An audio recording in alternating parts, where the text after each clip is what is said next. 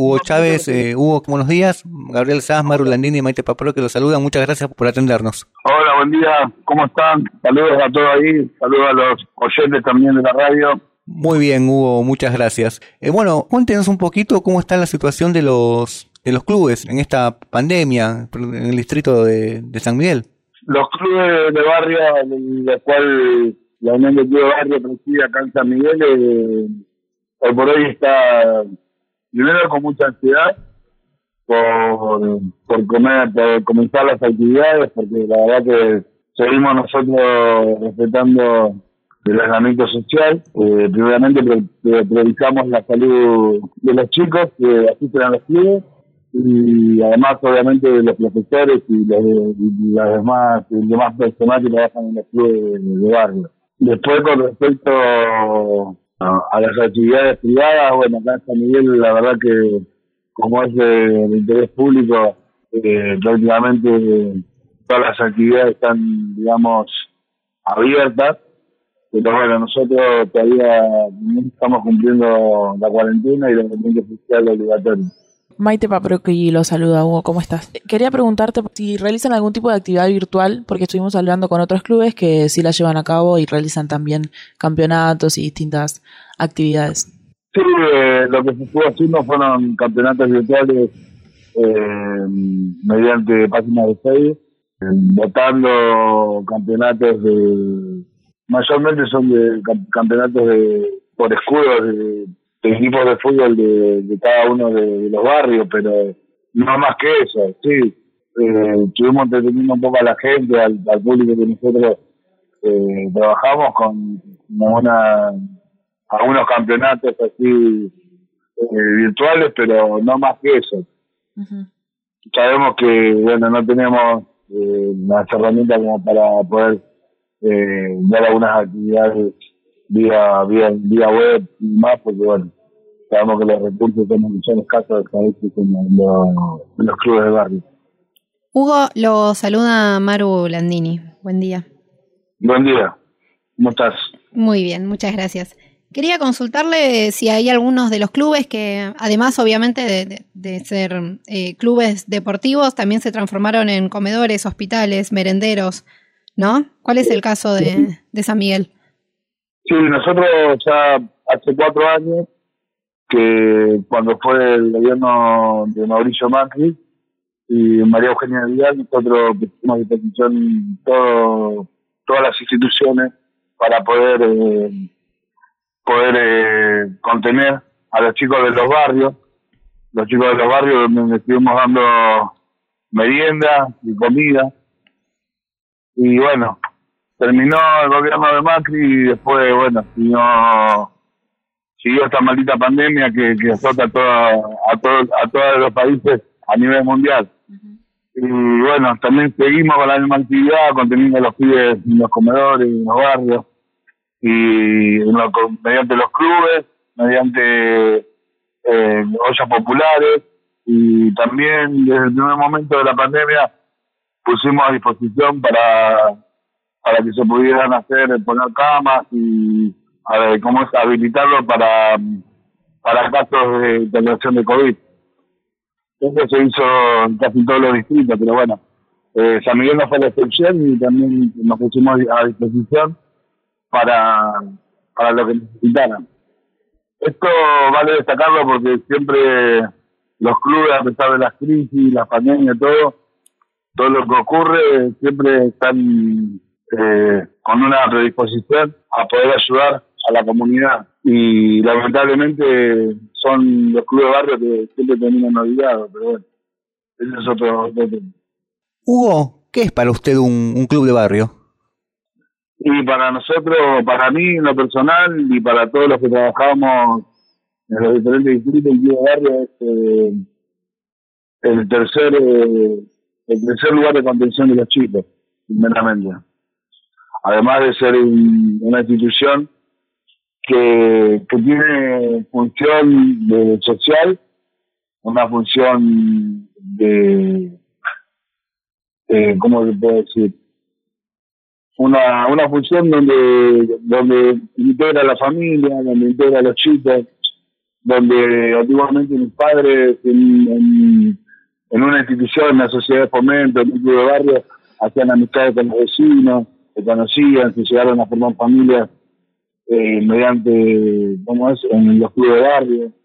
Eh, nosotros siempre decimos que la casa, la, la escuela y, los clubes de barrio son las primeras instituciones las primeras instituciones donde, donde el chico se desarrolla y empieza a entender y a comprender y y a aprender valores, ¿no? Hubo una pregunta con respecto al tema anterior que estábamos hablando sobre los merenderos, que ustedes brindan alimentos a los chicos y demás. Eh, quería preguntarte si ustedes reciben algún tipo de ayuda por parte del municipio o alguna otra institución. No, nosotros acá Miguel, no, acá Miguel cero, nada. Eh, justamente es un reclamo que ya llevamos bastante tiempo haciendo porque no hemos no hemos aceptado muchas veces al municipio pidiendo ayuda de diferentes índole nunca hemos tenido respuesta. Y de parte del Estado lamentablemente todavía todavía tampoco. Quedan solamente promesas Bien, y con respecto a la Unión Nacional de Clubes y las organizaciones sociales? No, la verdad que la única ayuda que nosotros hoy por hoy podemos llegar a tener hoy por hoy la, ayuda que podemos llegar a tener eh, es contención y demás. Eh, ¿Pero no, no, realizan tareas eh, en conjunto con la, la, Unión Nacional de Clubes de Barrio? Ah, no te entendí la pregunta. Ah, disculpame, capaz me expresé mal yo. Ah, sí. Si nosotros eh, realizamos, sí, realizamos un montón de tareas. Con, eh, con, con otro, vos me, me, decís, con otro distrito, con otro distrito. Hola. Hola, sí, sí. ¿Nos escuchas bien? Sí, sí. Me repetí la pregunta porque me perdí. Dale, que si ustedes eh, realizan algún tipo de actividades en conjunto con la Unión Nacional de Clubes de Barrio u otras organizaciones sociales. Ah, sí, sí, nosotros estamos trabajando acá en el distrito con eh, la Unión de Clubes de Barrio, trabaja con, la, con Barrio de Pie, con los compañeros de Barrio de Pie, donde articulamos muchas actividades, eh, ollas populares, eh, algunas otras tareas con respecto, con respecto al género y, sí, sí, articulamos más con eso y acá en el distrito también con otras organizaciones hermanas que venimos trabajando ya hace muchos años. Eh, hacemos, eh, más en este tiempo de pandemia, estuvimos haciendo, articulando, eh, repartir mercadería, hacer algunas cosas que, que podemos que podemos realizar en, en, ¿cómo es? acá en el distrito. Pero sí, sí, sí, hacemos actividad. Hay mucha, obviamente, ansiedad, ¿no? Por volver a, la... hay mucha ansiedad, ¿no? Por volver a, la actividad, por continuar. Obviamente uno en estas circunstancias prioriza la, la salud. Eh, respecto a la cuestión edilicia de, de los clubes de, San Miguel, ¿cómo, ¿cómo está? No, no, ahora en este momento lo que nos ha podido asistir a los barrios y a los clubes, eh, la verdad están en, una, en un total abandono porque muy pocos son los clubes que están siendo por ahí hacer un mantenimiento o algo, pero no, que directamente están muy mal estado, hasta que no se retomen las actividades, se va a seguir todo, igual. Tenemos mucha ansiedad con respecto a eso. Hugo, ¿y los clubes no, no están participando de alguno de los programas que, que brinda el ministerio, como ese Clubes en Obras. Clubes en Obras. ¿O algún otro programa? Sí, estamos participando, pero todavía no se pudo llegar a comenzar.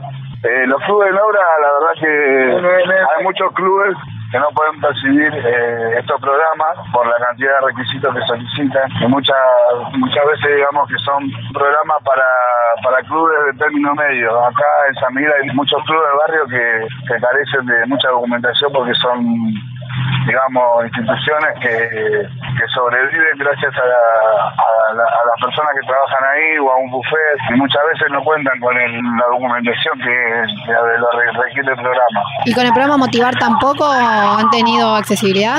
Sí, con ese programa sí porque es más accesible, pero con el, el otro de obras no, no hubo mucha muchos clubes que pudieron recibir ese, ese programa. Qué problema realmente, porque justamente creo que ese tipo de programas está para ayudar a los clubes y obviamente que, que los clubes que más necesidades tienen. Sí, la verdad que sí, pero lo que pasa es que en los clubes de barrio hay tres tipos de clubes. Hay clubes que son de primer nivel, digamos de barrio, que están bien estructuralmente, tienen 2.000, 2.000, 1.000 socios que aportan una cuota mensual. Después están los medios, que también por ahí sobreviven con alguna escuelita de fútbol, eh, tienen un buen buffet y demás. Después están los, los, los de tercer nivel, que son los clubes que apenas pueden llegar para pagar la luz. Eh, bueno, esto es en términos generales, ¿no? Lo de pagar la luz. Pero que están en un nivel donde donde no cobran cuota social, donde no tienen escuelita de fútbol y contienen a, a, los pibes en los barrios como, como pueden, a los ponchazos. Muchas veces, mu muchas, muchas veces hasta los propios, eh, como es, eh, profesores eh, que le dan clases tienen que o comprarle la media, los botines o la ropa de deportiva a, a los mismos chicos que dirigen, ¿no? La verdad que es la, es la realidad. Recordamos que estamos hablando con Hugo Chávez, presidente de la... Recordamos que estamos hablando con Hugo... Hola. Hola, hola, ¿nos escucha? Sí, sí, sí, escucho. Ah, ah, escuchaba como un eco. Eh, estamos eh, hablando con Hugo Chávez, presidente de la UNCB San Miguel. Le agradecemos mucho su tiempo, su testimonio, ponernos en contexto en esta realidad tan cruda que sufren los clubes de barrio de, San Miguel, que ojalá que prontamente se, se revierta y puedan estar en una mejor situación y puedan salir adelante. Eh, le recordamos que este espacio está abierto para lo que necesite difundir y acá estamos. Así que le agradecemos muchísimo en nombre de todo el equipo que hacemos la UNSB Radio. No, la les agradezco a ustedes por haberse comunicado con, con, nosotros y estamos a plena disposición para cuando gusten y bueno, lamentablemente me hubiera gustado decir alguna cosa más positiva, pero bueno, esta es la realidad que estamos viendo en los clubes acá en San Miguel. Les mando un abrazo y muchas gracias por todo. Un abrazo y que tenga muy lindo día. Igualmente para ustedes.